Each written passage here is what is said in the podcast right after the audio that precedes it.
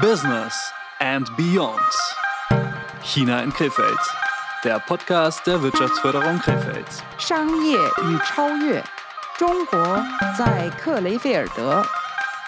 Liebe Hörerinnen und Hörer, herzlich willkommen zum Podcast der Wirtschaftsförderung Krefeld. In unserer heutigen Folge laden wir Sie ein zu einem Interview mit Frau Dr. Jen Tong. Doch zunächst Fakten zur Person. Frau Dr. Jen Tong wurde in Peking geboren. Promoviert aber hat sie in Deutschland im Fach Jura. Sie lebt seit mehr als 20 Jahren in Krefeld. Heute unterrichtet sie ehrenamtlich Mandarin an der chinesischen Mingde-Schule am Glockenspitz. Vor fast 18 Jahren wurde diese Schule von einer immer größer werdenden chinesischen Krefelder Community gegründet. Was in dieser Zeit geschah und warum ausgerechnet Krefeld eine chinesische Community besitzt, erfahren wir heute in Business and Beyond China in Krefeld. Ich begrüße Frau Dr. Jen. Herzlich willkommen. Dankeschön. Ähm, Frau Dr. Jen, Sie sind gebürtige Pekingerin, haben wir gehört, studierte Juristin.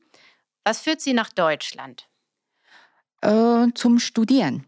Zum Studieren sind Sie hergekommen. Ja. Was hat Sie dann letztendlich nach Krefeld geführt? Oh, das ist ganz einfach, außer familiärer Grund. Wir sprechen heute aber auch über Ihre Tätigkeit als Lehrerin. Sie sind einerseits Chinesischlehrerin bei der Mingde-Schule, andererseits hatten Sie äh, Ihre eigenen Kinder lange Zeit, ähm, auch an der Mingde-Schule. Für die Zuhörenden folgt ein kurzes Porträt. Mingde.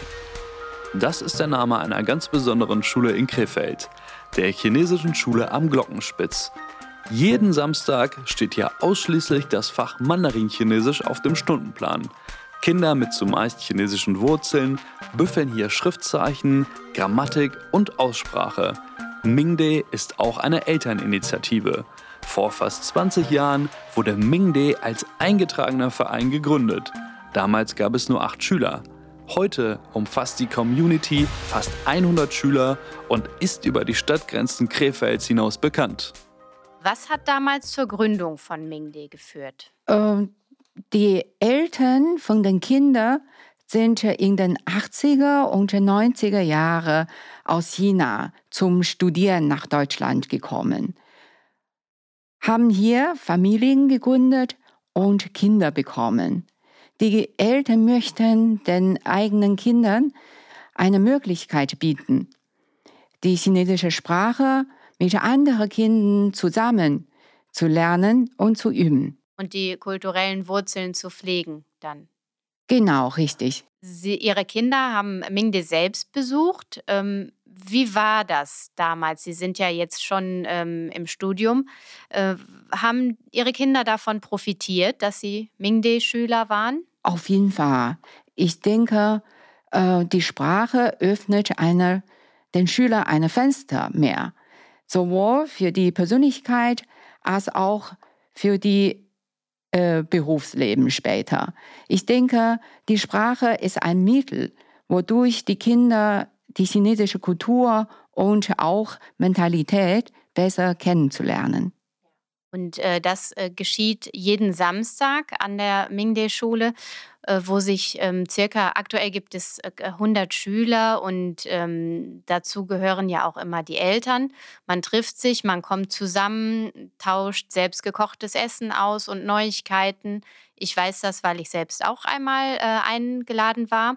Ähm, Sie sind auch offen für deutsche Schüler, richtig? Richtig, für äh, jeder. Äh, ja, die Schule ist für jeden da. Ja, die sich gerne mit der chinesischen Sprache vertraut machen möchte. Also das heißt, Sie sind keine äh, geschlossene Gemeinschaft, sondern durchaus Hm. offen für äh, Impulse und äh, Austausch Richtig. mit interessierten Ja, ja. Krefeldern. Ja, richtig. Ähm, aus eigener Erfahrung weiß ich, dass Sie eine sehr gute Chinesischlehrerin sind. Was sind denn die häufigsten Fehler der Deutschen beim Chinesischlernen? Oh, ja, also chinesische Sprache ist natürlich äh, äh, ganz andere Sprache. Ja. Die Aussprache ist äh, sehr ungewohnt für Deutsche. Die, wir haben die vier verschiedene Töne. Wenn die äh, die Töne nicht aus, richtig aussprechen, ja. äh, kann Missverständnis äh, bilden. Ja, und dann kann eine Bedeutung völlig umgewandelt werden. Genau, zum ja. Beispiel Ü, also zweiter Ton, heißt Fisch. Ü mit dritter Ton heißt Regen. Somit, ähm, somit ist die Aussprache grundlegend wichtig und äh, das Schwierigste für den, für den deutschen äh, Chinesisch Am Anfang mindestens, ja. In unserem Podcast haben wir auch häufig gehört von gewöhnungsbedürftigen Verhaltensweisen ähm, chinesischer Geschäftspartner zum Beispiel. Gibt es äh, aus Ihrer Sicht auch gewöhnungsbedürftige Verhaltensweisen von Deutschen?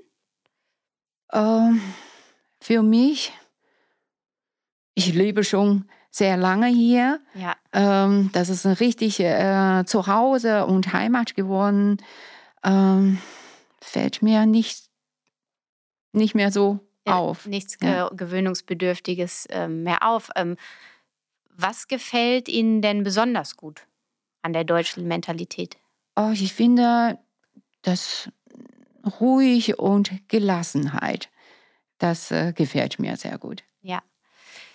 Dann würde ich abschließend noch äh, gerne wissen, was heißt denn Krefeld ist meine zweite Heimat auf Chinesisch?